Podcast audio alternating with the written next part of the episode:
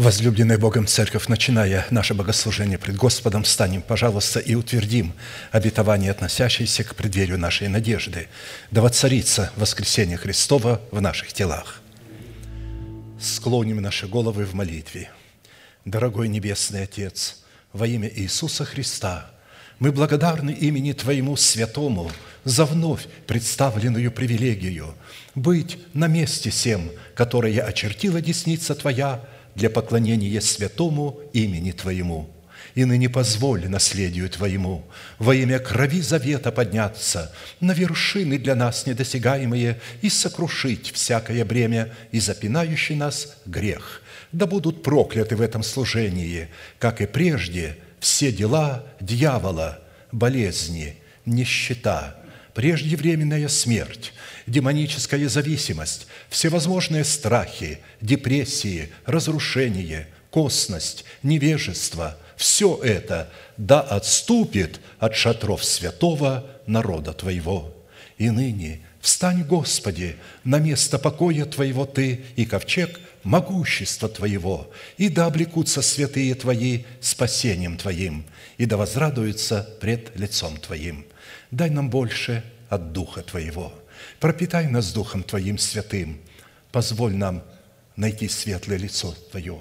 Я представляю это служение в Твои божественные руки. Веди его рукою превознесенную. Великий Бог, Отец, Сын, Дух Святой. Аминь. Да благословит вас Господь, можете садиться.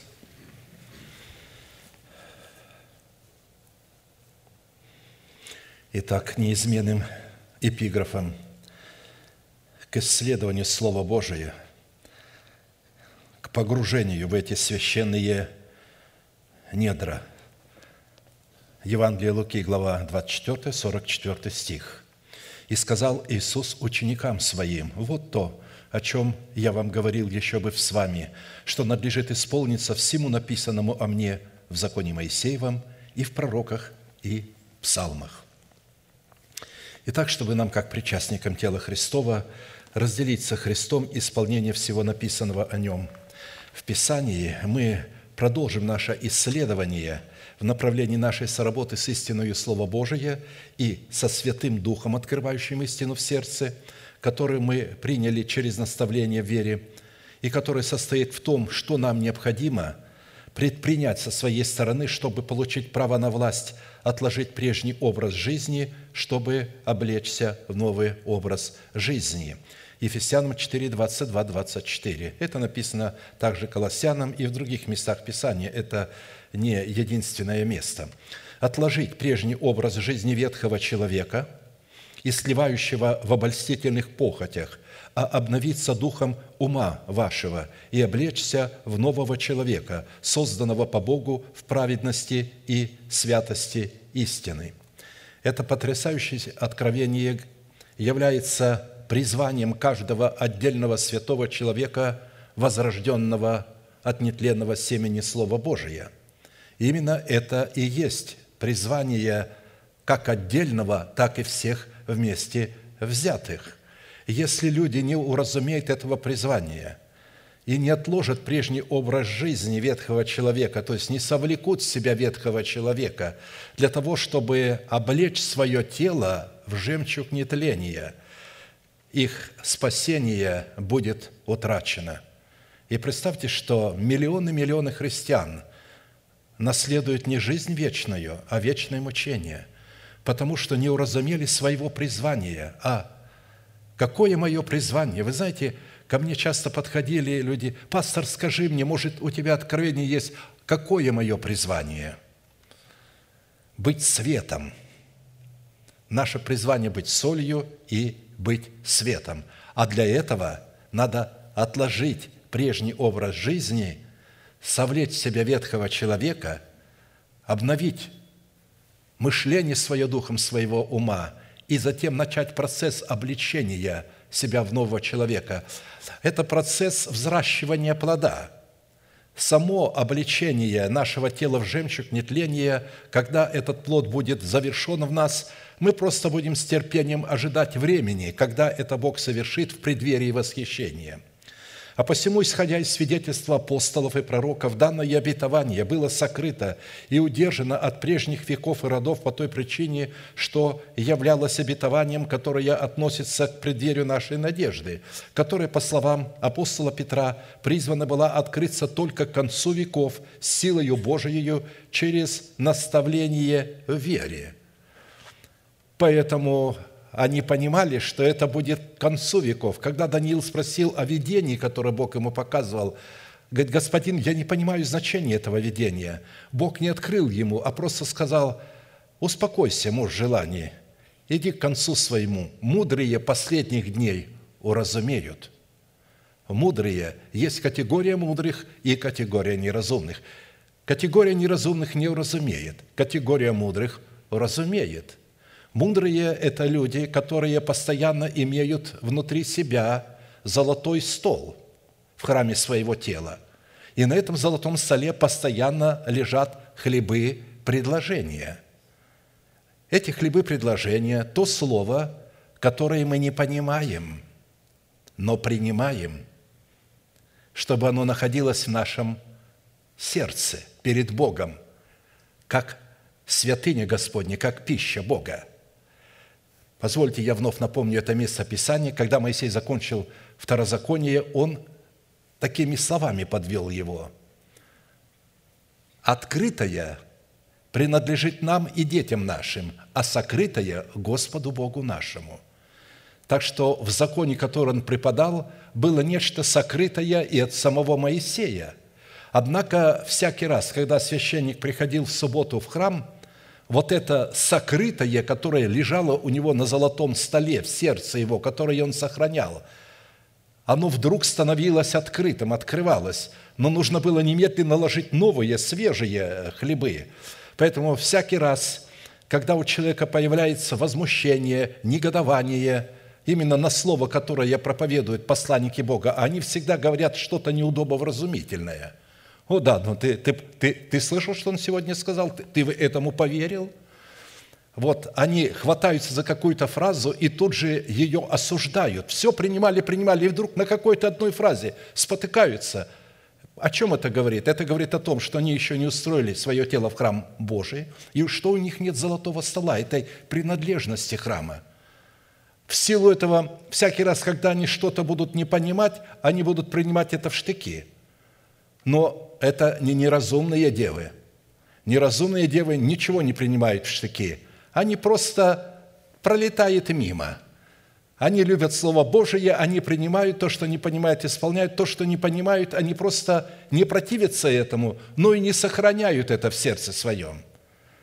У них масла в сосуде нету, есть в светильнике, но когда ночь приходит к концу – а масла хватает только на 12 часов дня и на 12 часов ночи. Поэтому а, рано утром, и, то есть вечером и рано утром священники заходили в храм, доливали масло из светильника, то есть в светильник из сосудов елея, чтобы в светильнике был елей, подрезали золотыми ножницами нагар, образ вот этой нашей плоти, которая даже и здесь при откровении Слова Божия все время пытается что-то привнести свое. И вот они очищали, это образ очищения вот этого нагара, когда мы привносим в откровение Божие свое собственное мнение. Мне кажется, я вот, я понял это вот так, а другой говорит, а я это понял вот так.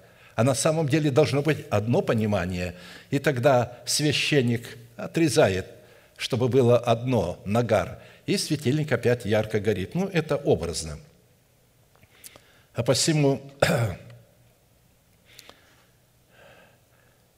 только тем святым будет открыта эта истина, которые войдут в категорию доброй жены, обладающей статусом тесных врат, чтобы иметь им власть на право наследовать усыновление своего тела искуплением Христовым, на заплаченную ими цену быть учениками Христовыми. Для выполнения этой повелевающей заповеди, представляющей наше изначальное призвание, как я уже раньше отметил, задействованы три судьбоносных, повелевающих и основополагающих действия – отложить, обновиться и облечься. Именно от решения этих трех судьбоносных действий «совлечься, обновиться и облечься» будет для нас зависеть, обратим ли мы себя в сосуды милосердия или же в сосуды гнева, а вернее состоится совершение нашего спасения, которое дано нам в семени Царства Небесного в формате залога, или же мы утратим его навсегда, в силу чего наши имена навсегда будут изглажены из книги жизни, хотя в свое время они были туда и вписаны – в определенном формате мы уже рассмотрели первые два вопроса и остановились на исследовании вопроса третьего, а именно, какие условия необходимо выполнить, чтобы посредством уже нашего обновленного мышления начать процесс обличения самого себя в полномочия своего нового человека, созданного по Богу во Христе Иисусе в праведности и святости истины. То есть взращивать вот этого мафусала. Его недостаточно родить, его еще надо взрастить взрастить, чтобы он пришел в меру полного возраста Христова.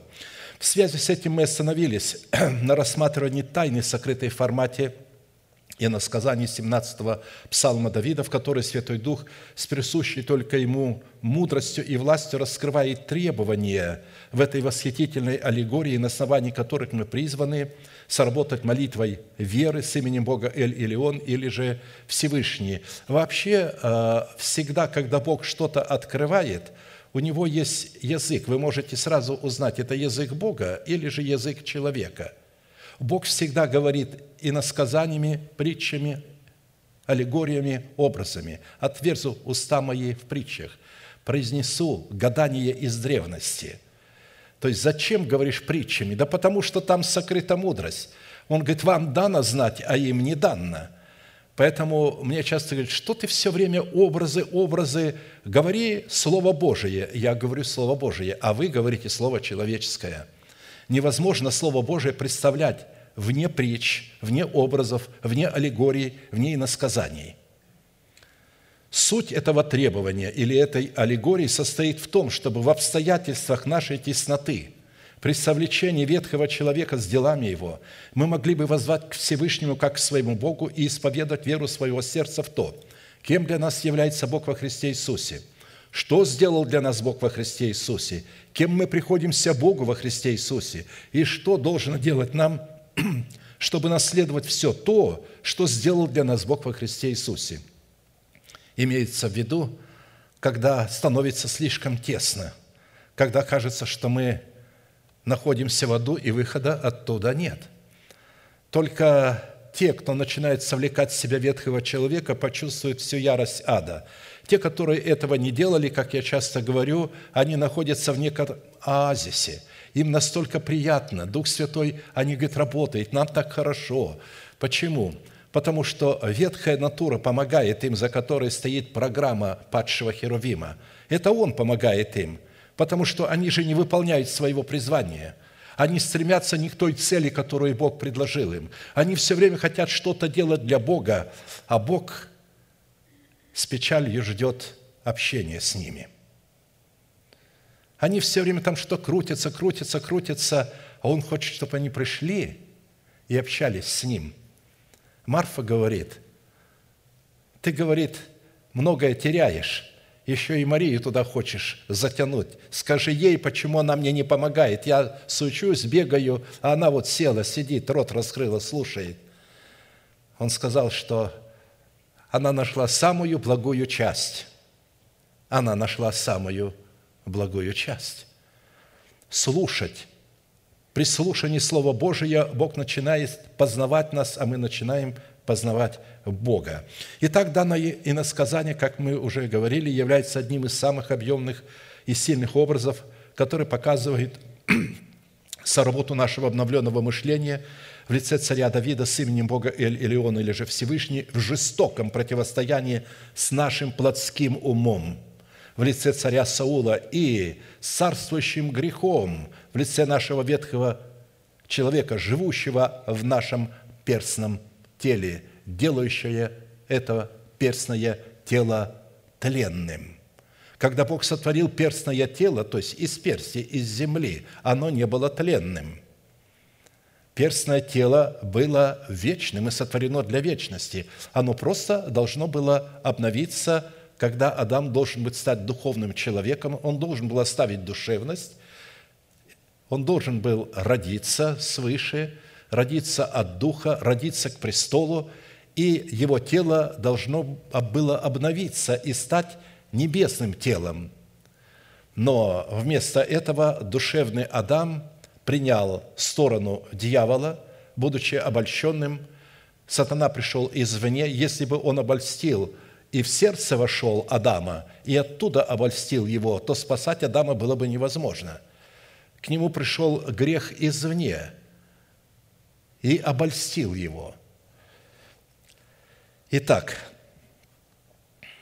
три царя в одном теле, как я говорю, это слишком много. Когда два царя, это уже будет вражда, и притом сильная вражда. Когда в одном царстве два царя – один пастор мне сказал, ты знаешь, э, не могут быть два э, человека в церкви на престоле. Люди все время обращаются к твоим проповедям и все, все время, э, значит, говорят, что вот, ну, пастор так не говорит. И он оставил, то есть вначале он принял, я говорю, а ты должен вести себя так и говорить слово так, чтобы они не говорили, потому что ты слушаешь одно, говоришь другое – люди-то принимают истину, а ты начинаешь потом фантазировать по той причине, что ты не слушаешь, то, конечно же, кто-то один должен занять, как Наполеон сказал, лучше один плохой военачальник, чем два хороших. То есть все понимали, что одна голова должна быть, одна, а не целый совет. И когда в церкви есть целый пасторат, так называемый братский совет, которому подчиняется пастор, то, конечно, это многоголовое чудовище, оно не похоже на тело Христова. Этот совет должен признать, как Синедрион признавал первосвященника. Первосвященник был непререкаемым авторитетом. Ни один из членов Синедриона не мог языком пошевелить против него. Они решали только маловажные дела, а Самые серьезные дела решал первосвященник, но он мог вмешаться в любое дело первостепенное, которое они делают, и сказать, это будет не так, а вот так. И они все скажут «Аминь», без всякого такого э, сожаления и возмущения. Как это так? Абсолютно. В Израиле была абсолютная теократия в служении. Во главе стоял первосвященник, и все священники подчинялись ему – во главе должен стоять в каждой поместной церкви один пастор, и все люди, его помощники, должны подчиняться ему, не должны возмущаться, не должны пытаться пасти его, потому что возмущение – это попытка пасти своего пастора. Это проклятие, это проказа, которая многих не допустит в небеса. То есть эти три царя будут воевать в одном теле с одной целью.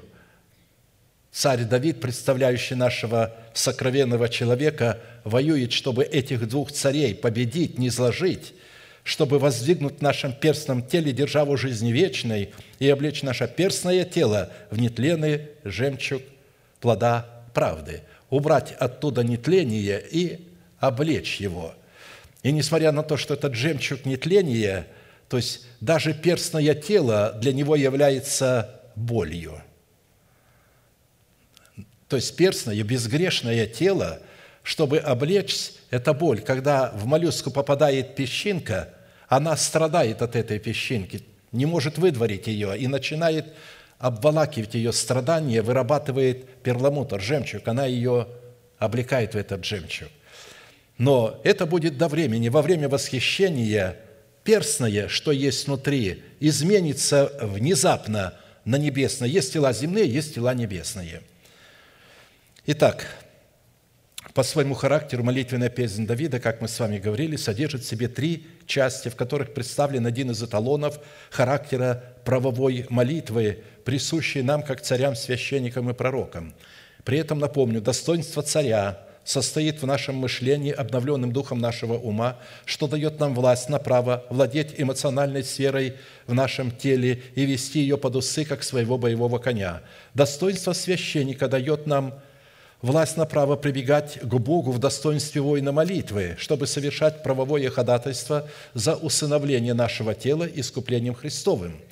Достоинство пророка дает нашему новому человеку право входить в довир, то есть во святая святых, дабы слышать голос Божий над крышкой золотого ковчега в своем сердце, а Богу это дает основание слышать голос нашего ходатайства и положительно отвечать на него.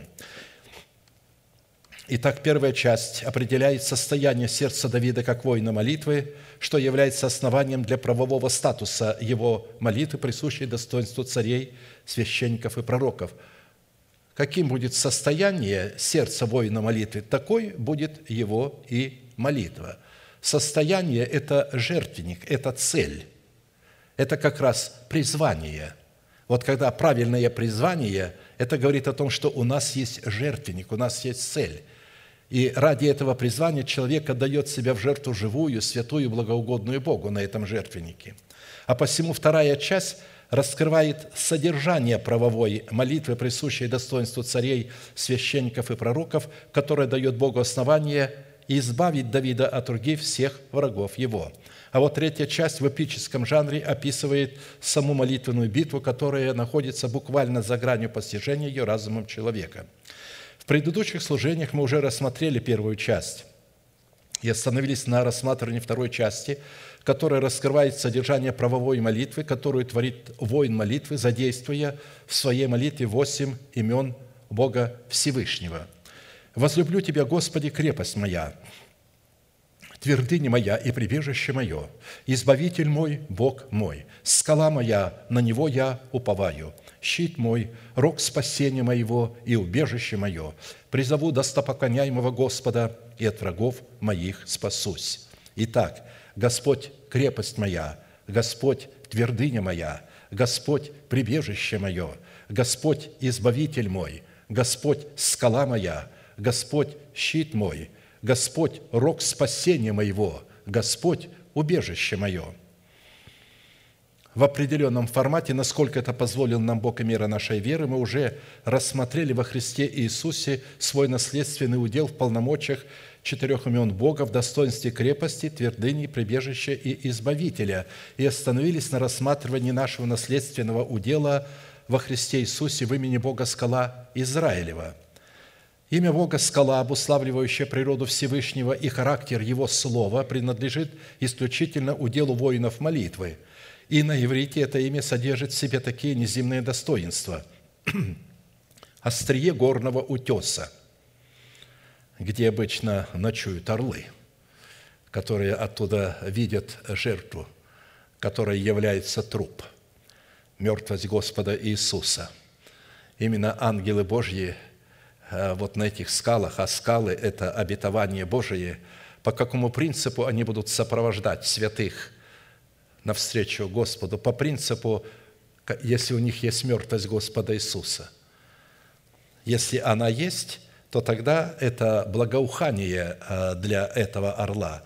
Конечно, такое благоухание для Бога прекрасно, но для душевных людей это смертоносный запах. Каменная ограда, камень, кровь или тень от скалы, победоносный, бивень слона, слоновая кость, владычество вечное, обетование пищи нетленной, утешение мира. Вот что означает имя Бога Скала. С одной стороны, имеющийся род молитвы, в которой Давид исповедует свой удел в восьми именах Бога Всевышнего, говорит о том, что данная молитва творится в границах завета вечного, заключенного нами с Богом – восьмой день должен быть обрезан всякий младенец мужеского пола, и это будет заветом вечным на вашем теле.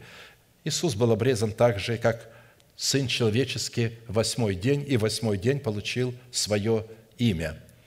То есть, таким образом, образно, а, число восемь говорит о завете, и поэтому здесь Давид привел восемь имен, в которых незримо растворены 50 имен Бога Всевышнего. А с другой стороны, данная молитва является стратегическим учением, которое предназначено быть нашим призванием и священными ризами для обличения нас, как воинов молитвы, в достоинство царей, священников и пророков, помазанных Святым Духом, осуществлять царство над своим перстным телом и осуществлять священнодействие в своем перстном теле и слышать голос Святого Духа в своем перстном теле. Учитывая такой необходимый тендем или такой союз Бога и человека в обличении нашего перстного тела в жемчуг нетления, для нас становится жизненно важным определить в каждой сфере нашего бытия или же нашей соработы с Богом, как роль Бога, так и роль человека, так как всеобщей печали большинству верующих в силу их невежества, которое является результатом их жестоковыйности, их гордыни. Они гордятся своим интеллектом, что они могут проникать в Слово Божие. Так они думают, что они туда проникают. На самом деле Слово Божие – это табу, и проникнуть туда можно только силою Святого Духа через проповедь, которую Бог верил людям. Апостол Петр прямо сказал, никакого пророчества в Писании нельзя разрешить самому собою, потому что изрекали его святые Божьи человеки, будучи движимы Духом Святым. Поэтому, когда нечестивые люди говорят, о, это рема, здесь все уже открыто. Это рема в формате логоса. Рема – это Слово Божие, а логос – это мысль Бога. Но Бог предложил свои мысли вот, в свое слово рема, но Он опять его предложил в формате логоса. Он сокрыл его. Никто не может понимать его. Мы все призваны читать его, изучать его – и когда мы изучаем и читаем его, тогда, приходя в служение, Дух Святой будет давать нам способность разуметь уже проповедуемое Слово. Потому что вера Божия возникает не от того, что мы читаем, а от того, что мы слушаем. Вера от слышания Слова Божия, от информации, исходящей от слушания благовествуемого Слова. И чтобы отличать свою роль от роли Бога, мы пришли к необходимости рассмотреть четыре классических вопроса – какими характеристиками и категориями определяется в Писании наш наследственный удел в имени Бога скала Израилева, какое назначение в реализации нашего спасения, в основании которого лежит усыновление нашего тела искуплением Христовым, призвано выполнять наш наследственный удел в имени Бога скала, какую цену следует заплатить, дабы дать Богу основание быть нашей скалой в реализации нашего спасения – по каким результатам следует определять, что Бог действительно является нашей скалой в реализации нашего призвания, состоящего в усыновлении нашего тела искуплением Христовым? Только взрастив в едеме своего сердца древа жизни, в плоде кроткого языка, как написано, кроткий язык древа жизни, притча 15.4, человек становится причастником доброй жены, благодаря которой в храме его тела воцаряется благодать Бога – до этого там никакой благодати отнюдь и не было. Дабы как грех царствовал к смерти, так и благодать воцарилась через праведность к жизни вечной Иисусом Христом Господом нашим. Римлянам 5:21. Но если человек увлекается всяким ветром учения, написано «младенцы, колеблющиеся и увлекающиеся всяким ветром учения», это что, праведность их такая? А если нет этой праведности, то значит и благодати нет – Благодать-то воцаряется или приходит в сердце только через праведность, а следовательно, в сердце такого человека, рожденного от Бога, но не пришедшего в мир возраста Христова, в котором благодать не воцарилась через праведность, продолжает оставаться закон, который обнаруживает грех в лице его ветхого человека, этой программы, и дает силу этому человеку ветхому – и тогда человек его вуалирует добрыми делами, добродетелью, пытаясь достигнуть и думает, что придя в вечность, Бог обязательно пожалеет его, скажет, ты очень много трудился для меня, вот, очень многие, ты, ты страдал за меня. Я, как сказал, делают слет. Узников делали, когда приехали, слет узников. Ничего вам за это не будет, узники бедные – Ничего не будет, только потому что вы решили, что за то, что вы были узниками, а, вы получаете спасение. Вы спасение получаете даром по благодати и искуплением во Христе Иисусе. А за то, что вы страдали, вы получите другую награду. Но вы лишаетесь спасения, а следовательно и награды, потому что вы решили, что вы спасение получите за то, что вы узники. Итак, будем помнить, что только тот человек, который жаждет слышания Слова Божия, вникает в это Слово, живет этим Словом, пребывает в этом Слове, и это Слово пребывает в нем, сможет устоять в битве против древнего змея и избежать обольстительных сетей дьявола, которые находятся в его разуме, чтобы наследовать спасение своего тела искуплением Христовым – в определенном формате мы уже рассмотрели суть первых двух вопросов и остановились на рассматривании вопроса третьего, связанного с условиями, выполнения которых дает Святому Духу основание вести нас в наследие удела в имени Бога Скала Израилева. И суть третьего вопроса состоит в том, какую цену необходимо заплатить, чтобы дать Богу основание быть нашей скалой – Учитывая, что на предыдущих служениях три составляющие цены, дающие Богу основание быть нашей скалой, уже были предметом нашего исследования, сразу обратимся к четвертой составляющей, которая состоит в том, чтобы дать Богу основание слушать Бога и ходить путями Его. Она состоит в нашем выборе и в нашем решении слушать Бога в устах его посланников и ходить путями его, которые мы услышим. «О, если бы народ мой слушал меня, и Израиль ходил моими путями, я скоро смирил бы врагов их и обратил бы руку мою на притеснителей их. Ненавидящие Господа раболепствовали бы им, а их благоденствие продолжалось бы навсегда. Я питал бы их туком пшеницы и насыщал бы их медом из скалы».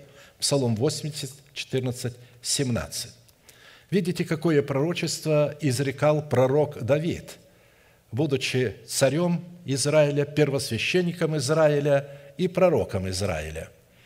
Следует сразу отметить, что насыщение медом из скалы, как составляющая нашего воздаяния в имени Бога скала Израилева, обретает свою значимость и свою легитимность только в составе других составляющих, приведенных в данном месте Писания, которые растворены друг в друге, исходят друг из друга и подтверждают истинность друг друга. Само по себе воздаяние Бога, содержащееся в Его клятвенных обетованиях, представляющих в данном случае наследие удела в имени Бога скала Израилева, то есть любые скалы, любые горы, встречающиеся в Писании в положительном, разумеется, аспекте, это обетование Бога – они призваны мотивировать нас и возбуждать нашу жажду для задействия всех имеющихся у нас сил и возможностей к выполнению имеющейся заповеди Бога. В данном обращении Бога, адресованном к своему народу за исполнение Его воли, представленной в двух связанных между собой повелениях, представлено воздаяние Бога в шести составляющих. Бог обещал скоро смирить врагов наших – во-вторых, Бог обратил бы руку свою на притеснителей наших. В-третьих, ненавидящие Господа раболепствовали бы нам. В-четвертых, наше благодействие продолжалось бы навсегда, то есть вечно. Далее, пятых, Бог обязался питать нас туком пшеницы. В-шестых, Бог взял на себя ответственность насыщать нас медом из скалы. На протяжении всего Писания за исполнение воли Божией, содержащейся в Его заповедях, уставах, всегда следует благое воздаяние Бога – которое Писание называет чистым, нетленным, святым и неследимым наследием Христовым, хранящимся для нас на небесах в святилище и в нашем сокрушенном и смиренном сердце, которое трепещет перед благовествуемым Словом Бога. Но прежде чем рассматривать заповедь Бога, исполнение которой призвано открыть нам свободный вход в удел чистого и нетленного и неисследимого наследия Христова, содержащегося в имени Бога скала Израилева, адресовано на вам в двух составляющих – слушать Бога и ходить путями Его. Мы обратимся к рассматриванию первой составляющей нашего воздаяния в имени Бога скала Израиля, в которой Бог при условии исполнения с нашей стороны – его заповедей в двух составляющих – слушать Бога и ходить путями Его, обязал себя скоро смирить врагов наших. Встает вопрос, о какого рода врагах идет речь и каким путем Бог будет смирять врагов наших. Напомню, врагами Израиля являлись язычники, жившие среди их на территории обетованной земли, которая изначально называлась землей хананской или же Палестиной. Палестина – Филистия, филистимляне жили там – и когда люди говорят с придыханием «Палестина», то есть на самом деле они восхищаются филистимлянами. Или когда говорят Хананская земля с придыханием. Хананеев – Говорите, земля израильская, и она была Палестиной, она была а, землей хананской, и сегодня есть Палестина, которая противостоит Израилю. И оттуда постоянно террор они ощущают. Потому что она названа земля хананская по имени их патриарха Ханаан, от которого они произошли. И только затем, когда Израиль вступил в свое наследие, обещанное Богом их отцам Аврааму, Исааку и Иакову, хананская земля перестала – называться Хананской землей и стала называться землей Израилевой. Что такое Израиль? Это воин молитвы. Она стала называться домом молитвы для всех народов, землей Израилевой. Врагами Израиля также являлись окрестные народы, непосредственно граничащие с землей Израилевой. А, на иврите слово «язычник» означает «гоим», «гои», это презрительное отношение Гоим, Гои у евреев – это всегда по отношению к филистимлянам, потому что египтяне обрезывались, а филистимляне, живущие на территории э, земли Израилевой, не обрезывались. И они их так презрительно называли. Это слово также имеет значение «необрезанные», не имеющие на теле своем завета с Богом, идолопоклонники, нечестивые, враги истины. Ими заполонены сегодня церкви, собрания. То есть а, они называются плевелы, растущие на одном поле с пшеницей. И вот так филистимляне вместе жили с израильтянами. Учитывая, что земля Израилева представляет собой образ тела спасенного человека, то языческие народы, живущие на территории земли Израилевой – является образом нечестивых мыслей и расливающих желаний, живущих в нашем теле в лице ветхого человека, носителя программы падшего Херувима. Враги же, живущие в непосредственной близости границам земли Израилевым, являются образом нечестивых и беззаконных людей, находящихся среди категории людей, боящихся Бога. Точно так же, как плевелы пшеницы в лице категории званных до времени жатвы находится на одном поле с пшеницей. Определившись с тем, кем являются наши враги, нам необходимо определиться с инструментами и средствами, посредством которых Бог будет смирять врагов наших при условии соблюдения Его заповеди, представленных в двух составляющих. Дело в том, что Бог будет смирять их через исповедание веры нашими устами. Это не значит, что Он независимо от нас что-то будет делать. Он помощник. Главную роль мы призваны вести. И когда мы ведем главную роль, тогда Он начинает нам помогать. Главная роль – представить свое тело в жертву живую, святую, благоугодную Богу. Когда мы начинаем это делать, тогда Бог начинает нам помогать. Когда Иисус молился в Гефсимании и говорил, «Отче, если возможно, доминует меня чаша сия», и потом посмотрел на неизменное слово своего Отца и сказал – Впрочем, не как я хочу, но как ты. И, находясь, написано, в барении прилежнее молился, делал последние усилия.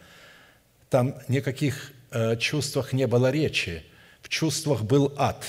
Ад уже приступил к его чувствам. Бог уже оставлял его. Но он прилежнее молился. Он исходил из информации. И тогда ангел Божий пришел и укреплял его. А посему смирить врагов наших означает одержать над ними полную и сокрушительную победу, обратить их в рабов и обложить их данью, что на практике означает связать и упразднить ветхого человека в нашем теле, в его расливающих желаниях и повести под усы свои чувства по путям Бога, как своего обузданного коня, потому что раньше наши чувства зависели от ветхого человека, от похотей и страстей – Инструментами, которые Бог будет задействовать для смирения врагов наших, как в нашем теле, так и вне нашего тела, будут члены нашего тела, отданные в рабы праведности на дела святые – а средствами, которые Бог будет задействовать для смирения врагов наших, как в нашем теле, так и вне нашего тела, будут наши уста, исповедующие веру Божию, пребывающую в нашем сердце. Ибо если устами твоими будешь исповедовать Иисуса Господом и сердцем твоим веровать, что Бог воскресил его из мертвых, то спасешься, потому что сердцем веруют к праведности, а устами исповедуют к спасению». Римлянам 10, 9, 10. Второй составляющей нашего воздаяния в имени Бога скала Израилева, в которой Бог при условии исполнения Его заповеди, представленной в двух составляющих, слушать благовествуемое Слово и ходить по путям Его, обязал себя обратить руку свою на притеснителей наших.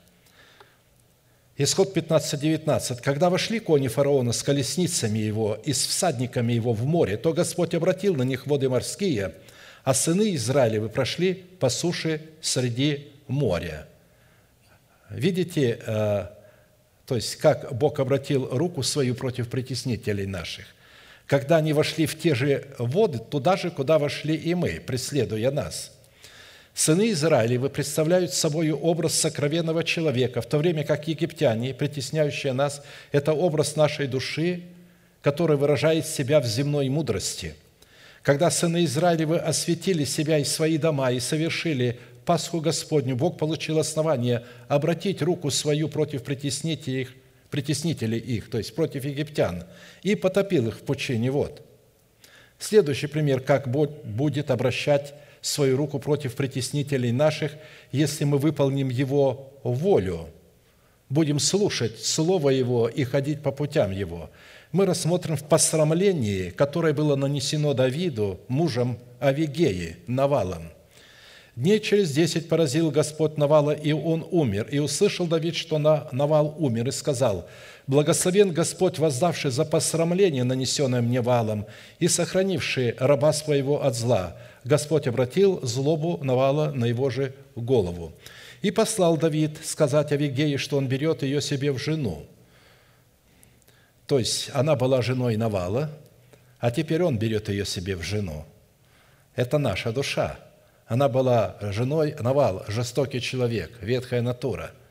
Но когда Бог поражает его, тогда он берет ее себе в жену. То есть а душа начинает теперь подчиняться нашему духу. И пришли слуги Давидовы к Авигей накормил и сказали ей, «Давид послал нас к тебе, чтобы взять тебя ему в жену». Она встала и поклонилась лицом до земли и сказала, «Вот раба твоя готова быть служанкою, чтобы омывать ноги слуг господина моего».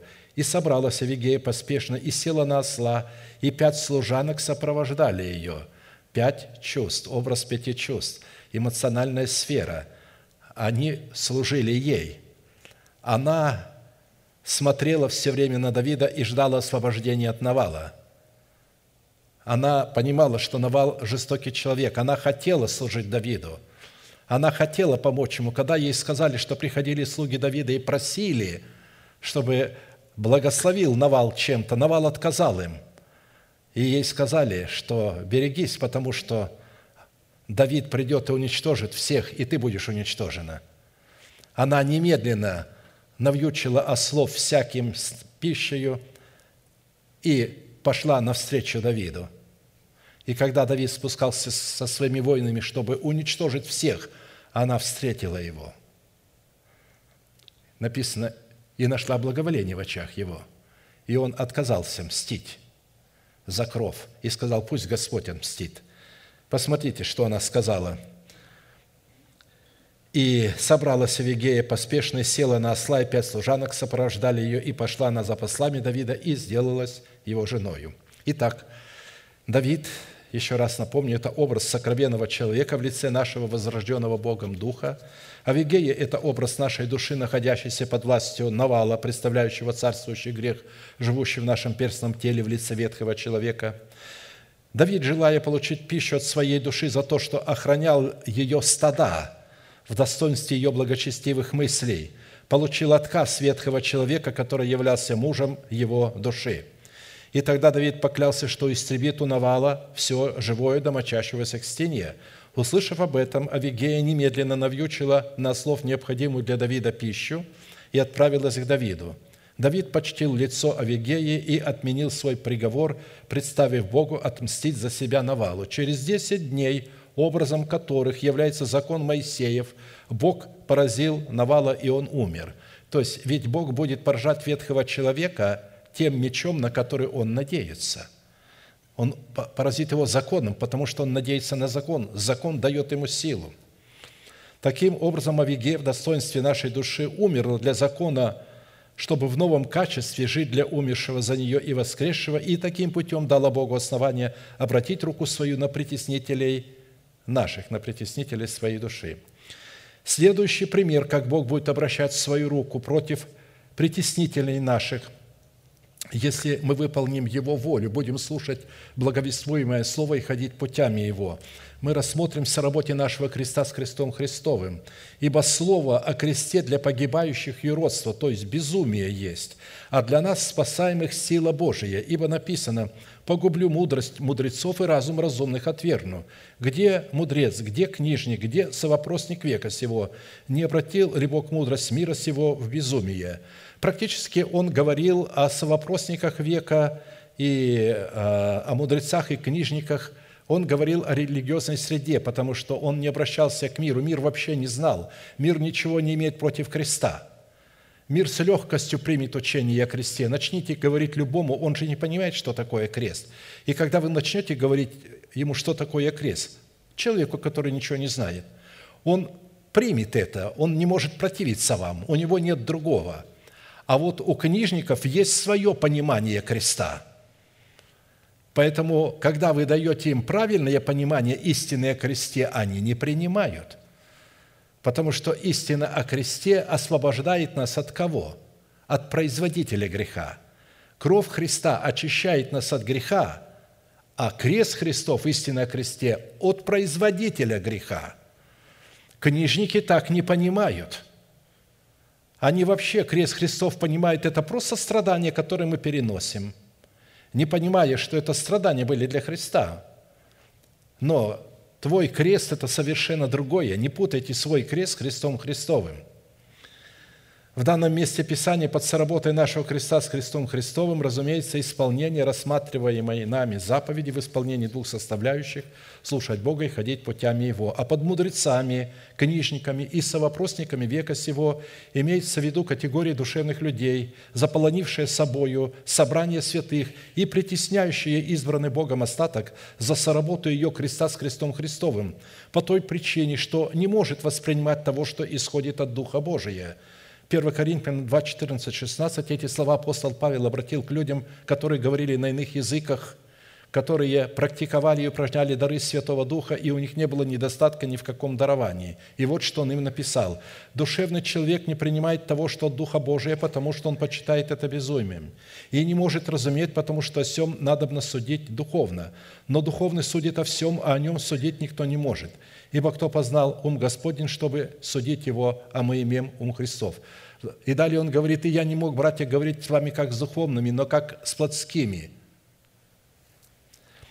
Мы можем сколько угодно называть себя боящимися Бога и любящими Бога, но если мы противимся истине, которая содержится в соработе нашего креста с крестом Христовым, мы являемся противниками истины и тех святых, которые пребывают в этой истине – при этом я вновь хочу отметить, что уникальна в своем роде сила крови Христовой вне креста Христова юридически не является легитимной, а следовательно не может быть активизированной нами, не может очищать нас от греха.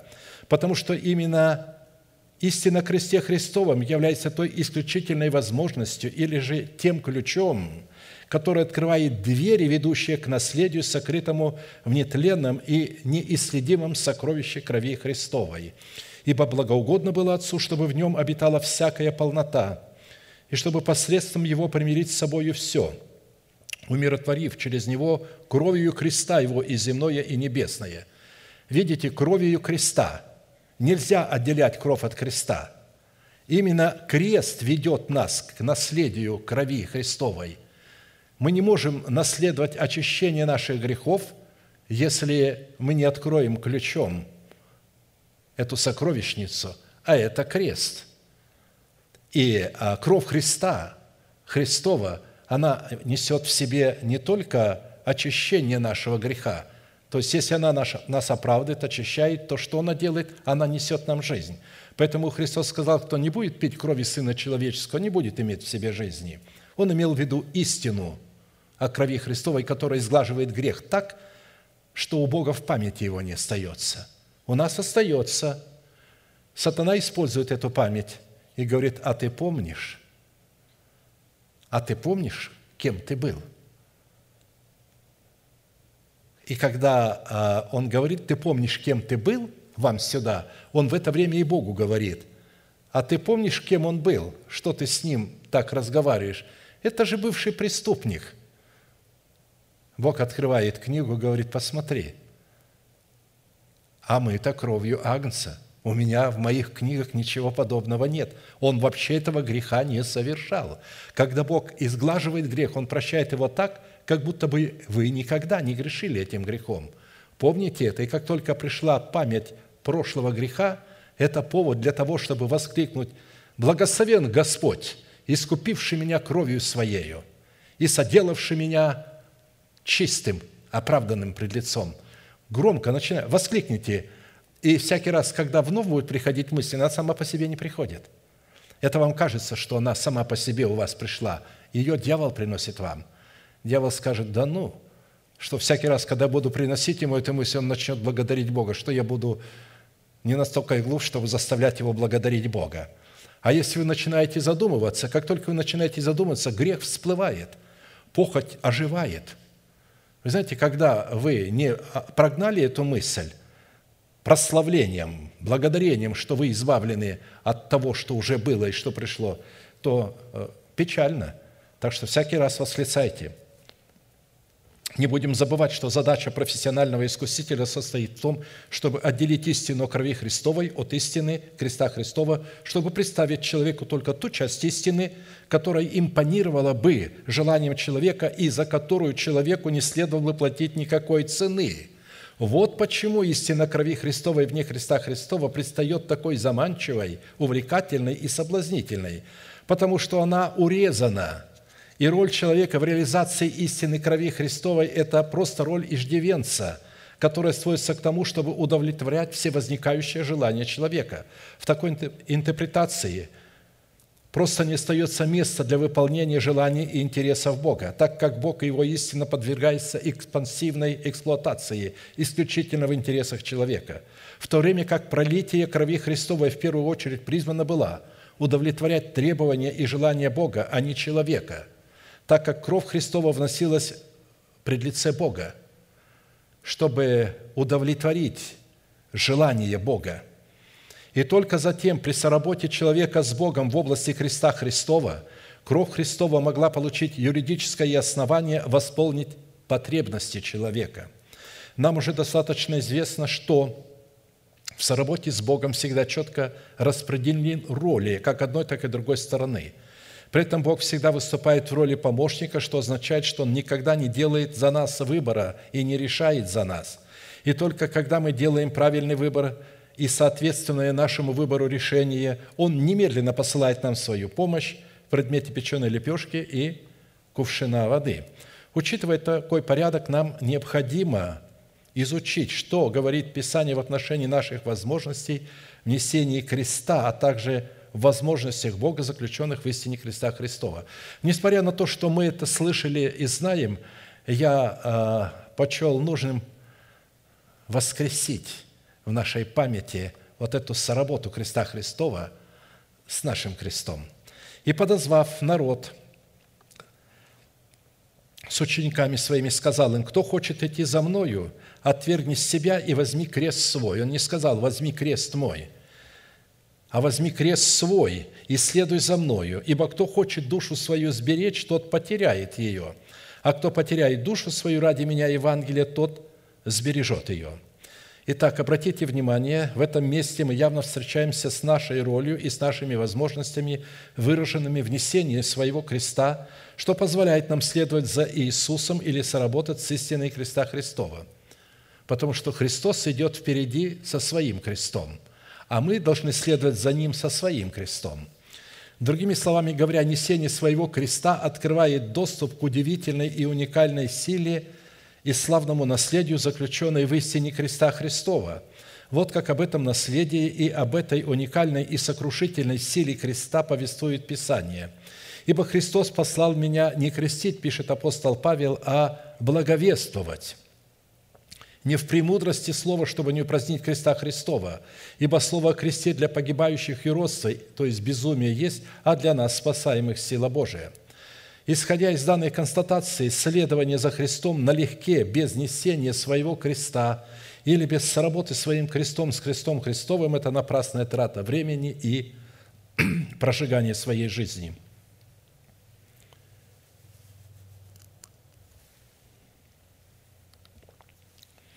И если крест Христов – это призвание Христа, выраженное в Его обязанностях, так как в несении своего креста Он являл совершенную волю своего Отца, состоящую в благородной и возвышенной цели нашего искупления от греха и смерти, ради которой, собственно говоря, Отец и послал Его на крестную смерть. В то время как наш крест – это наше призвание, выраженное в наших обязанностях, так как внесении нашего Христа в этих обязанностях мы призваны соработать нашим крестом с крестом Христовым. И для этого необходимо одно условие – отвергнуть себя или отрешиться от всего. Другими словами говоря, определение нашего креста представлено в заповедях и повелениях Бога, относящихся непосредственно к нам. Не к Иисусу, потому что не Иисус должен выполнять эти заповеди, а мы –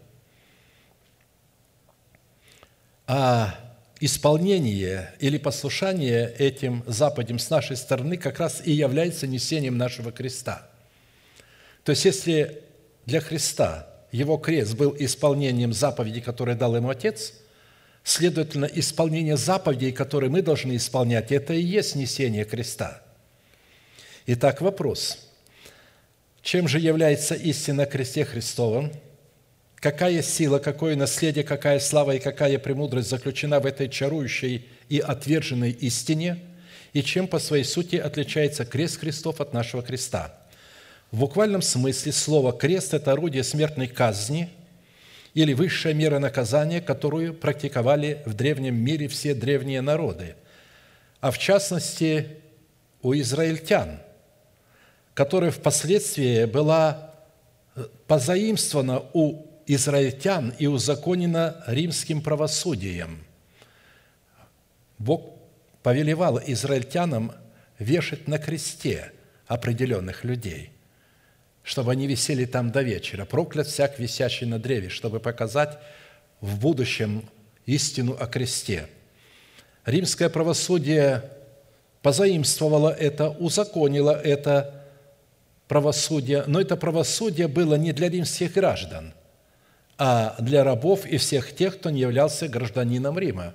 Граждан Рима, Рима нельзя было распинать на кресте, то есть смертная казнь на кресте являлась только для рабов и не граждан Рима.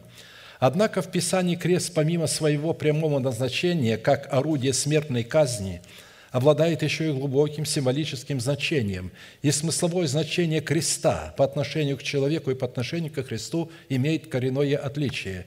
И если кровь креста Христова призвана была уничтожать сделанный нами грех, то крест Христов призван был упразднять производство греха, производителя греха в предмете нашей ветхой натуры, унаследованной нами от суетной жизни или же греховной жизни наших отцов – Итак, соработа с истиной о крови Христовой изглаживает сделанный нами грех, в то время как соработа с истиной Христа Христова упраздняет в нашем теле производителя греха.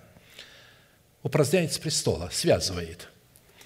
При этом а истина креста Христова упраздняет производителя греха только в том случае, когда мы применяем усилия в соработе нашего креста с крестом Христовым. Тогда Иисус сказал ученикам Своим, «Если кто хочет идти за Мною, отвергни себя, и возьми крест свой. То есть вначале отвергни себя. Не отвергнешь себя, ты не сможешь взять крест, ты не сможешь исполнить заповеди, потому что заповедь идет против угождения плоти. Ты должен отвергнуть себя, взять крест свой и только тогда последовать за ним. Ибо кто хочет душу свою сберечь, тот потеряет ее, кто потеряет душу свою ради меня, тот обретет ее. Какая польза человеку, если он приобретет весь мир, а душе своей повредит – то есть, если он не знает истину о кресте Христовом и пошел на евангелизацию и делает добродетели, раздает свое имение, Христос говорит, какая тебе, что тебе, какая выгода тебе от этого? Какой выкуп даст человек за душу свою? Ибо придет Сын Человеческий во славе Отца Своего с ангелами Своими, и тогда воздаст каждому по делам Его. Таким образом, несение своего креста в предмете выполнения своего призвания – неразрывно связано с каким-то родом страдания, которое формирует человека в образ Божий.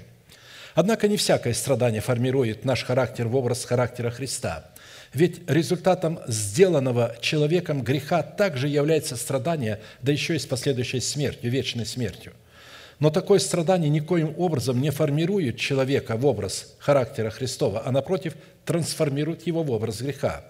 Фраза «следуй за мною» означает «подражай мне в том, как я исполняю волю моего Отца, выраженную в Его заповедях для меня, состоящих в том, что я потерял жизнь свою, дабы вновь приобрести ее, точно так же и ты исполняй заповеди, данные для тебя, состоящие в том, чтобы потерять жизнь свою в моей смерти, чтобы приобрести ее вновь в моем воскресении».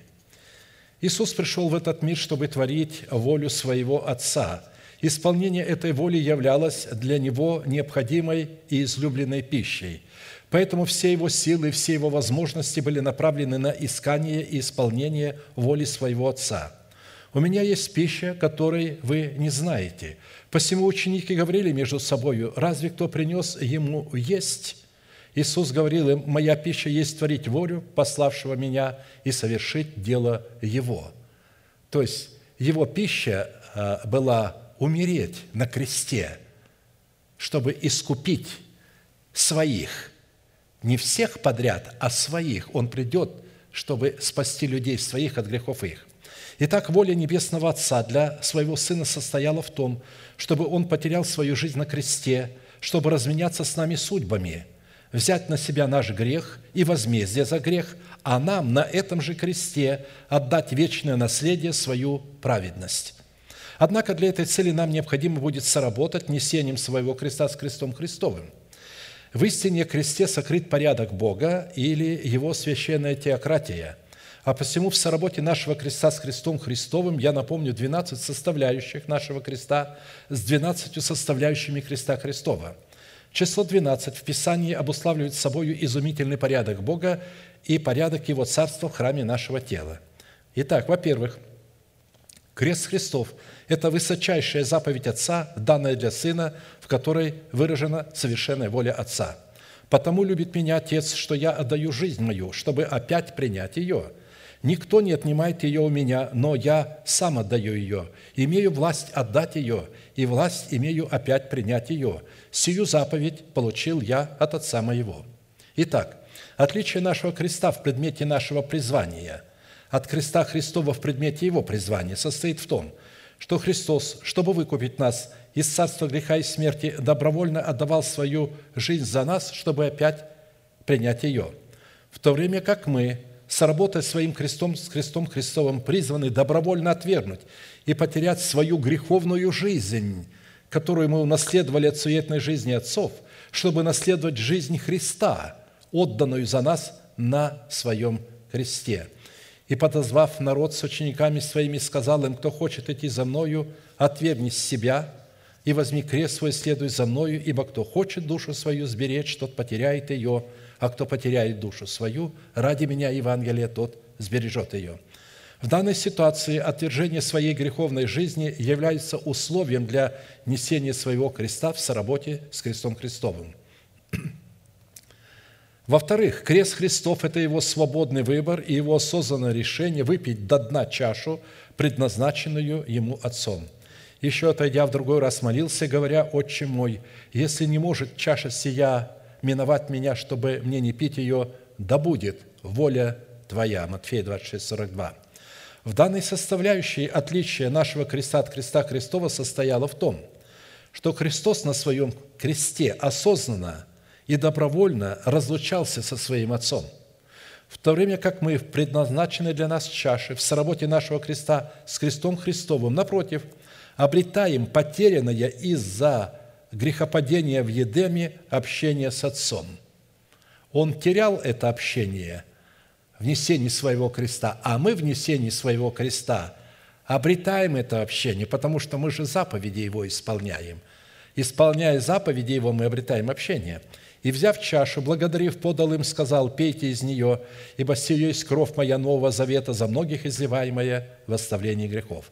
В-третьих, крест Христов – это претерпение Христом позора, поругание, посрамление, боли, страдания, отвержение даже своим отцом, пытки с последующей смертью. Свергнем с себя всякое бремя и запинающий нас грех, и с терпением будем проходить предлежащее нам поприще, взирая на начальника и совершителя веры Иисуса, который вместо предлежащей ему радости претерпел крест, пренебрегший посрамление и воссел одесную престола Божия». Евреям 12, 1, 2. Итак, проходить с терпением предлежащее нам поприще означает принесение своего креста, взирать на начальника и совершителя веры Иисуса, что на практике означает – соработать своим крестом с крестом Христовым. Однако условием для соработы опять-таки является решительное действие – отвергнуть, свергнуть с себя всякое бремя или всякую зависимость и запинающий нас грех. Всякое бремя – это свергнуть с себя ветхого человека.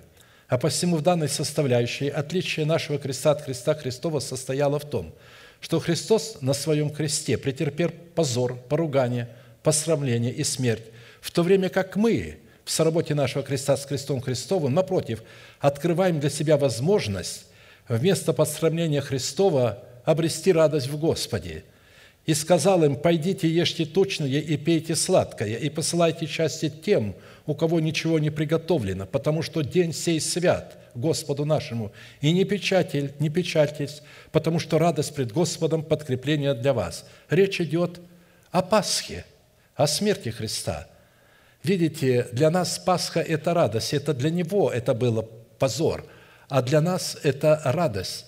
Пейте точное и сладкое, то есть ешьте точное и пейте сладкое.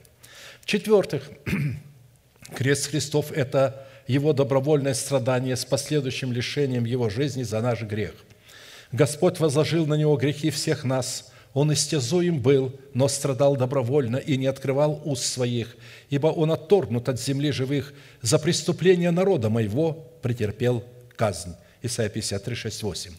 В данной составляющей отличие нашего креста от креста Христова состояло в том, что Христос на своем грехе страдал за наши грехи, в то время как мы при соработе своего креста с крестом Христовым страдаем за истину.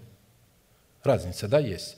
Он страдает за наши грехи, а мы при несении своего креста страдаем за истину. Когда вы выполняете заповеди, то душевные люди ополчаются против вас, и вы будете страдать за истину, потому что они не понимают истину так, как и понимаете ее вы. И выполнение ее они совершенно понимают по-другому.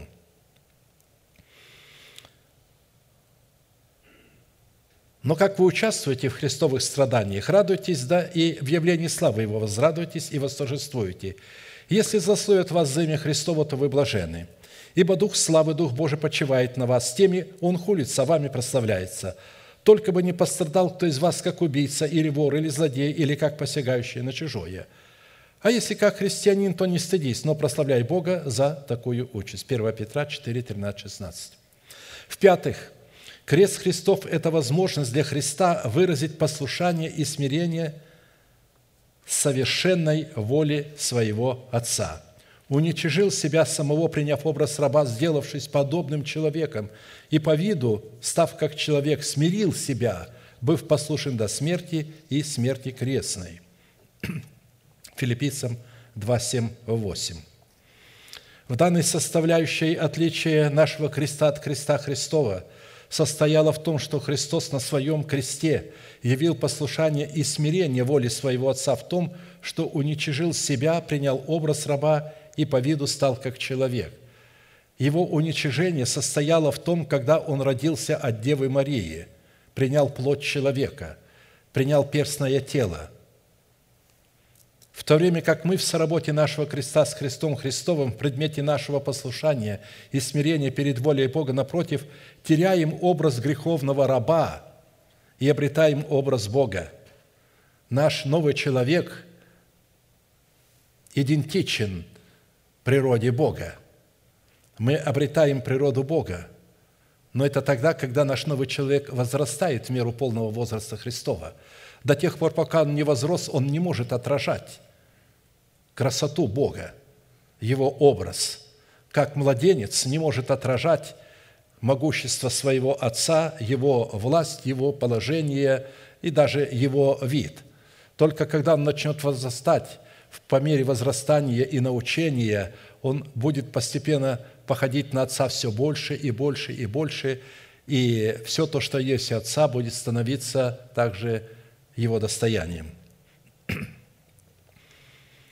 А посему, в данной составляющей отличия нашего креста от креста Христова, еще раз повторю, состоит в том, что Христос на кресте явил смирение воли своего Отца, уничижил себя, приняв образ раба, а мы в соработе нашего креста с крестом Христовым теряем образ греховного раба и обретаем образ Бога.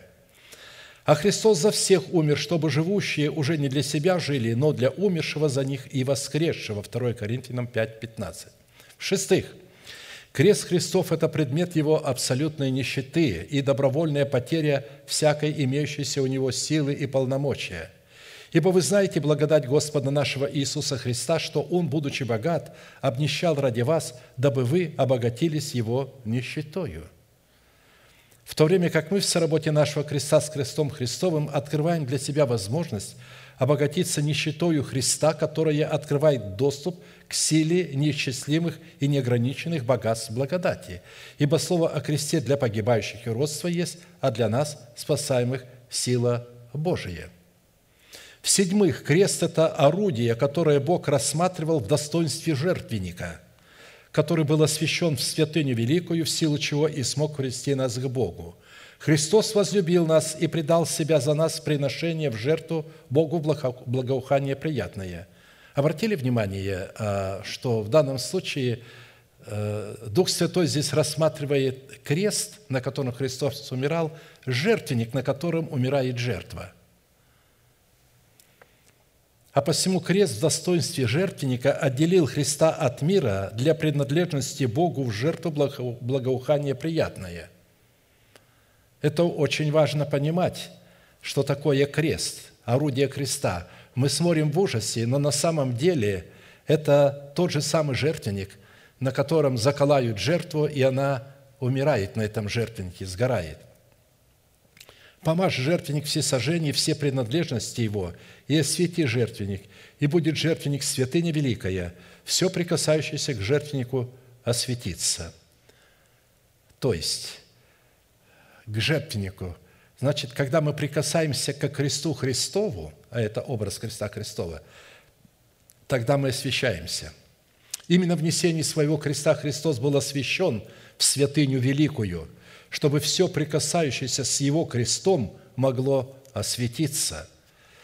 В данной составляющей отличие нашего креста от креста Христова состояло в том, что Христос посредством крестных страданий обратил себя в святыню великую, благодаря чего и получил возможность всех приходящих или прикасающихся к Нему привести к Богу. Христос, чтобы привести нас к Богу, однажды пострадал за грехи наши, праведник за неправедных, быв умершлен по плоти, но ожив духом. В то время как мы в данной составляющей внесении своего креста с крестом Христовым, напротив, прикасаемся к Нему в предмете Его креста, в силу чего получаем возможность освящаться. «И сказали сыны Израилевы Господу, согрешили мы, делай с нами все, что Тебе угодно, только избавь нас ныне, и отвергли от себя чужих богов, и стали служить Господу, и не потерпела душа его страдания Израилева». Обратите внимание, до тех пор, пока они грешили, они страдали за свои грехи. И в данной ситуации, когда они не обращались к Богу, так и Бог не обращался к ним. Но как только посредством даруемого им покаяния в крестной жертве Сына Божия они осветились, они получили доступ к благодати Божией, в силу чего их страдание сразу обрело другой статус, который активизировал к ним милость Божию. Восьмых. Крест Христов – это истинная пища и истинное питье, удовлетворяющее алканье и жажду Небесного Отца. Кто из мелкого скота принесет мирную жертву Господу мужеского пола или женского пола, пусть принесет ее, не имеющую порока. Священник сожжет это на жертвеннике, это пища огня – жертва Господу. То есть можно привести очень много мест. Я привел одно, но вы слышали, что на это есть. Всякая жертва – это образ умирающего за нас Христа. В данной составляющей отличие нашего креста от креста Христова состояло в том, что Христос посредством своего креста становился пищей и питьем для своего небесного Отца, в силу чего восполнял алканье и жажду своего Отца. В то время как мы в данной составляющей, напротив, восполняем свое духовное алканье и жажду по правде Бога. Иисус же сказал им, истинно говорю вам, если не будете есть плоти Сына Человеческого и пить крови Его, то не будете иметь в себе жизни – Речь идет, если мы не будем прикасаться как кресту Христову, сработать с Его крестом, мы не будем иметь в себе жизни. В-девятых, крест Христов – это демонстрация подвига и величия души Христовой, который приносит Ему удовольствие. На подвиг души своей Он будет смотреть с довольством. Через познание Его Он праведник – раб мой оправдает многих, и грехи их на себе понесет». Исходя из такого утверждения, отличие нашего креста от креста Христова в данной составляющей состоит в том, что для Христа его крест являлся катализатором, который открывал ему возможность явить подвиг своей души в несгибаемой верности и преданности своему Отцу, и в то же время возможность познать своего Отца – Именно здесь, на кресте, ему дана была возможность познать ту область своего Небесного Отца, которая доселе была неведома ему. Крест сделался катализатором. В то время как мы в данном аспекте в соработе нашего креста с крестом Христовым торжествуем над своей природной сущностью и над всяким ее проявлением – в силу чего такая соработа становится для нас катализатором, который открывает для нас возможность продемонстрировать поражение своего врожденного эгоизма и таким образом лишить своего ветхого «я» всякого удовольствия. Христос получал удовольствие, что выполнял волю своего Отца, а мы лишаем ветхого человека удовольствия в себе.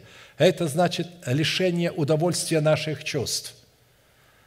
То есть наши чувства не будут чувствовать удовольствия, когда мы будем исполнять совершенную волю Отца. Запомните это – не ждите удовольствия, что в чувствах что-то появится. Наоборот, чувства будут кричать обратное. Потому что чувства, а, значит, когда хороши? Когда во время жары вы находитесь э, в прохладе, в оазисе, убежали от жары где-то на океан и прохлаждаетесь там. Когда во время голода у вас холодильник заполнен, когда света ни у кого нет, а у вас есть свет – то есть, когда люди не могут одеваться там хорошо или вот ходят полуголые из-за нищеты, а у вас множество одежд. Вот от чего э, э, чувство радуется. Но когда будет исполняться воля э, Божия, Бог нас всего этого будет лишать, как Он лишил Иова. Всего.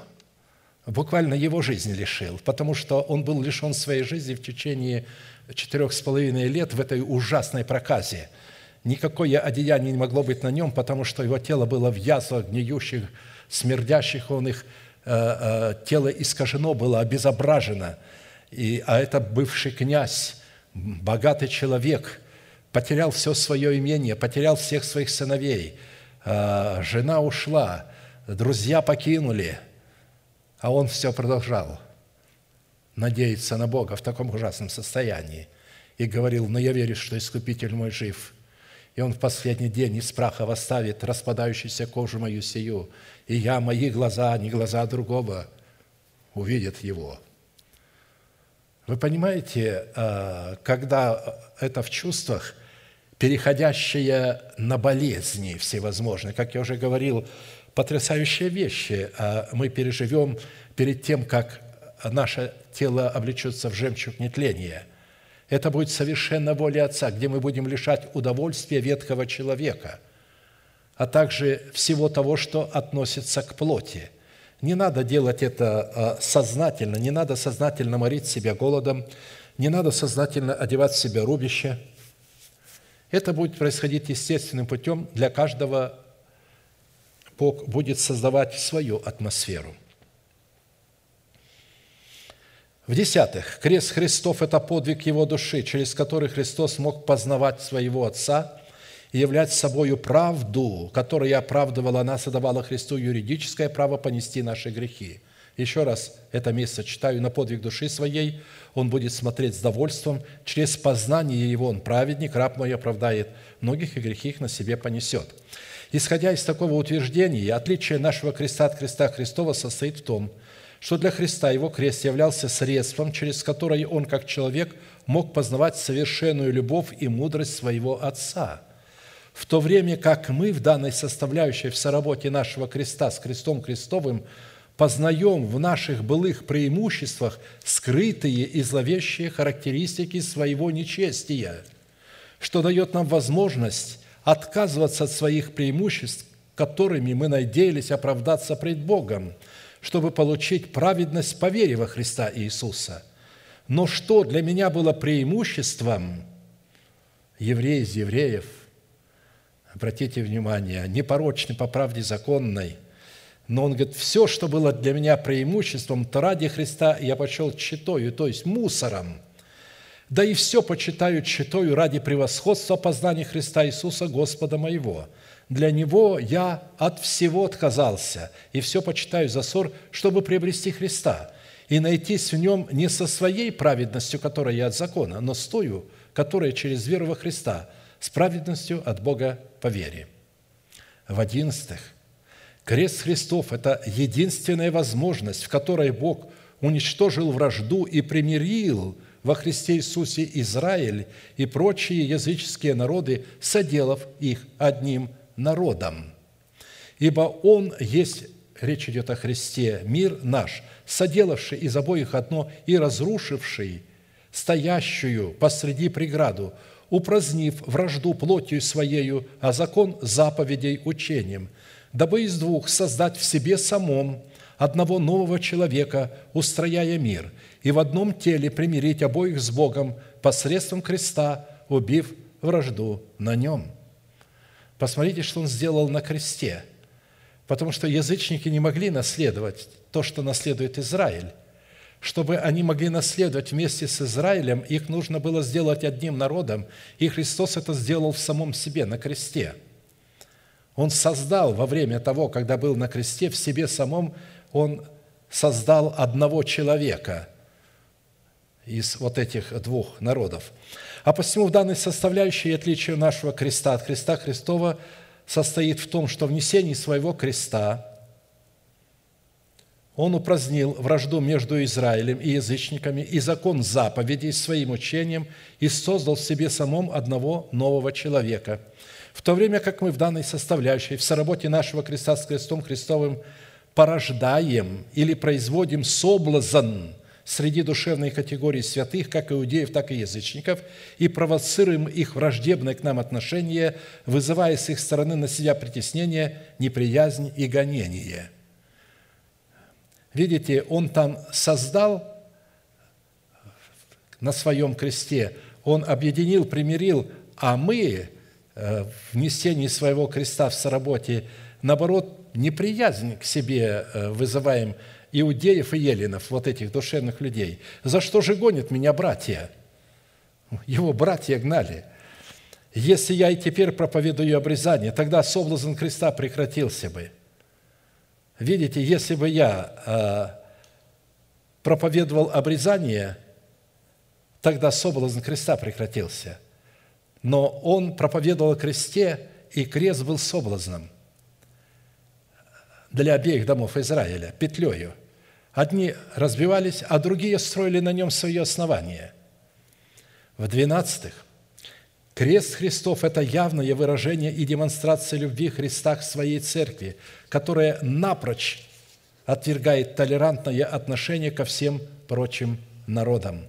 Христос возлюбил свою церковь и предал себя за нее, чтобы осветить ее, очистив баню водную посредством слова, чтобы представить ее себе славную церковью, не имеющую пятна или порока, или чего-либо подобного, но дабы она была свята и непорочна – вот что сделал крест Христов.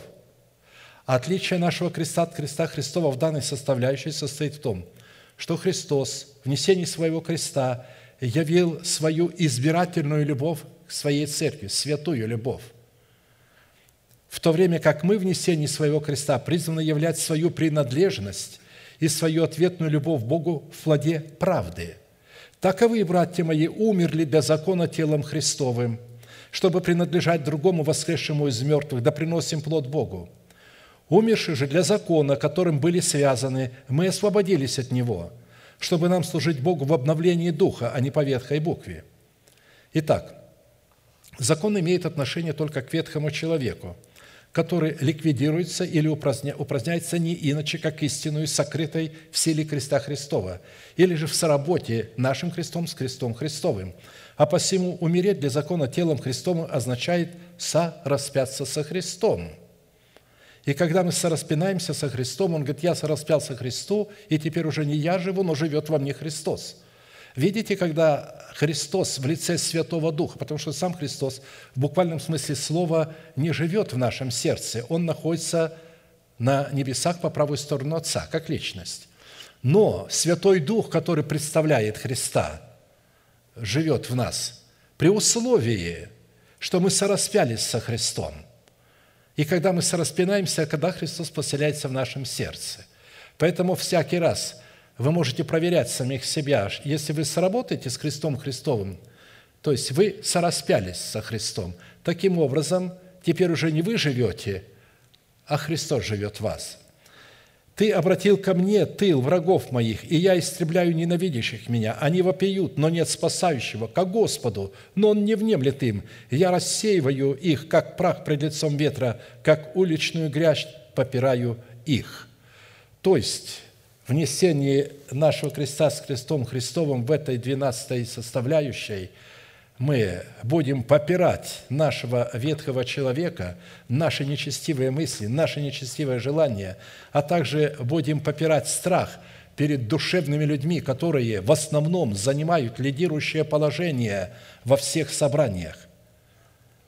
Если они не занимают там лидирующего положения, значит, это собрание Божие – собрание, которое называется «Доброй женой», и там есть тесные врата. Но таких церквей очень мало, очень мало. Отыскать их очень сложно. Писание говорит, многие поищут найти эти тесные врата, эту добрую жену, и не возмогут.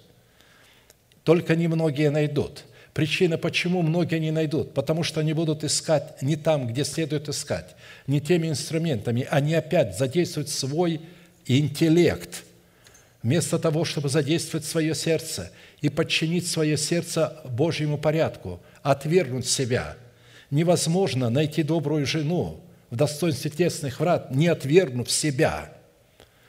Потому что отвержение себя – это признание того, что говорит человек Божий – его Слово должно владычествовать над нами, не наше Слово. И поэтому те люди, которых сатана обольстил, и которые всячески, периодически пытаются мне что-то сказать, что-то показать, есть э, э, некоторые люди, которые не посещают сейчас наше служение из-за страха заразиться коронавирусом, и прививку тоже не делают из-за страха вот это, считая, что мы не должны ее делать. Сидят дома – и э, посылают разные проповеди, пасквили, э, значит, другим людям, чтобы мне их передали, чтобы я послушал, чтобы, ну, помог. Они, они хотят мне помочь искренне, э, чтобы я не делал того, чего я делаю, чтобы я не говорил, что за всяким вирусом стоит бес. А что? Кто стоит за всяким вирусом? Люди говорят, не может бес стоять. А кто там может стоять? Ну, кто может стоять за грехом и за болезнью? Что, Бог может стоять там? У Бога ничего нет. У Бога на небесах нет болезней. Болезни все приходят из-за греха, от дьявола. Я уже говорил, что не только а, бес за этим стоит, бес стоит за каждой мыслью, которая противится посланнику, слову посланника Божия. Бес стоит за каждым инструментом, которые внедряют э, э, женщине, чтобы она не э, забеременела. Колпачок, который держит матку открытой, у женщины происходит зачатие, но она не может удержать, значит, зародыш, и постоянно, каждый месяц происходит выкидыш. Так вот, создатели этого, чтобы вы знали, они молятся, молятся дьяволу, чтобы каждому вот такому колпачку был прикреплен бес. И когда женщина, верующая христианка, а, значит, берет этот колпачок, чтобы не забеременеть, она практически с бесом его туда себе берет. Вот. Но многие этому не верят и, и, и продолжают. А другие, наоборот, ничего не принимают и говорят, да, ничего не надо, мы должны рожать сколько угодно. Мы не должны рожать сколько угодно. Мы должны рожать э, разумно, как и есть хлеба, мы должны разумно. Если вы съедите хлеба больше, чем полагается, это будет грех. Если вы нарожаете детей, э, э, которых вы не сможете воспитывать и кормить, э, куда вы вы не сможете служить Богу, потому что вы будете полностью вот в этих детях. Вы не сможете познавать Бога, вы не поймете. То есть, ну и это не все. Главное, когда вы понимаете, что это воля Божия. Воля Божия – освящение ваше – а это благословение. Вы сами должны работать с этим благословением. Есть много разных средств, которые могут помешать зачатию, которые не являются грехом. И Бог не вменяет это в грех. Он сказал, что Он дает нам благословение в рождении, а не заповедь. И благословил их Бог и сказал, плодитесь и размножайте. Он не сказал, я даю вам заповедь, плодитесь и размножайтесь, а кто не будет плодиться и размножаться, смертью умрет. Нет, Он такого не сказал. Он сказал, что это благословение – но благословение всегда нужно пользовать рачительно, с рассуждением. Вот Христос дал благословение, наелись хлеба, но не поели всего. Он сказал, соберите, чтобы ничего не пропало. Так и здесь. Мы должны рождать в союзе с мужем или с женой по желанию, а не против нашего желания и не по залету. Опять, говорит, залетело. Вот. Не надо по залету рождать. Э, вот. Сегодня есть достаточно средств разумных, которые, предотвращая беременность, не убивают в то же время зародыша. Поэтому пусть Господь благословит ваш разум, ваше сердце, чтобы вы понимали, что такое крест Христов и что такое ваш крест – и что только через соработу вашего креста, моего креста с крестом Христовым, мы сможем прийти к богатствам, сокрытым в крови Христовой, к усыновлению нашего тела воскресением Христовым. И в конец, когда более жестокие вирусы будут высвобождены, а будут более жестокие, против которых не будет уже возможности, люди будут умирать и умирать, в это время они уже нас не будут касаться. Как определенные казни касались евреев и египтян, но потом последняя казнь, когда была тьма по всей земле – в это время в земле Гессем был свет в жилищах, а у них была осязаемая тьма. И когда пасхального акция ели, закрыли домы и помазали свои косяки и перекладину кровью, то ангел-губитель, проходя, проходил их дома, перескакивал через эти дома, потому что Пасха означает перескочить через, идти и перескочить. Вот. И когда он видел такой дом, он не входил туда, во все другие дома вошел, поразил всех первенцев, начиная от скота и также до первенцев, и до первенца фараона. Вот это будет последнее время. Сегодня пока крепитесь, в этих болезнях, ожидайте, что придет избавление. Благодарите Бога, будучи в болезнях, за избавление, что мы уже избавлены, что на нашем счету уже лежит это избавление во Христе Иисусе. И да благословит нас Господь. Склоним наши головы. В молитве наши колено будем молиться. Отче Небесный, во имя Иисуса Христа, я благодарю Тебя за представленную сегодня возможность вновь слышать слово о истине креста Твоего и слышать слово о истине нашего креста. Каким образом эти два феномена должны сработать друг с другом, чтобы открыть дверь в сокровищницу Твоей крови. Мы благодарим Тебя за услышанное слово, да укоренится оно в сердцах народа Твоего, и да явится могуществом славы для народа Твоего – да будут разрушены дела дьявола в жизни народа Твоего истиною креста Христова. Да будет связан ветхий человек крестом Христовым в нас. Благодарю Тебя за это, что я полагаю, что многие из нас уже связали своего ветхого человека, что они почитают себя мертвыми для греха, живыми же для Бога, называя несуществую державу жизни в своем теле существующей – И несмотря на то, что их чувства, их эмоции, их похоти орут и кричат и говорят другое, мы игнорируем их и почитаем себя мертвыми для греха, живыми же для Тебя. Благодарим Тебя за это удивительное слово, которое мы сокрыли в своем сердце, чтобы не грешить, которое живет вовек. Все остальное погибнет, а Слово Твое живет вовеки. Поклоняемся пред Тобою, великий Бог, Отец, Сын, Дух Святой. Аминь. Отче наш, сущий на небесах, да святится имя Твое, да приидет Царствие Твое, да будет воля Твоя и на земле, как и на небе. Хлеб наш насущный подавай нам на каждый день, и прости нам долги наши, как и мы прощаем должникам нашим.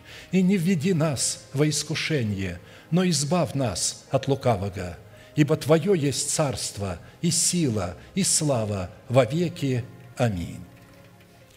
А теперь провозгласим наш неизменный манифест, могущему же соблюсти нас от падения и поставить пред славою Своею непорочными в радости, единому, премудрому Богу, Спасителю нашему, через Иисуса Христа, Господа нашего, слава и величие, сила и власть прежде всех веков, ныне и во все веки. Аминь.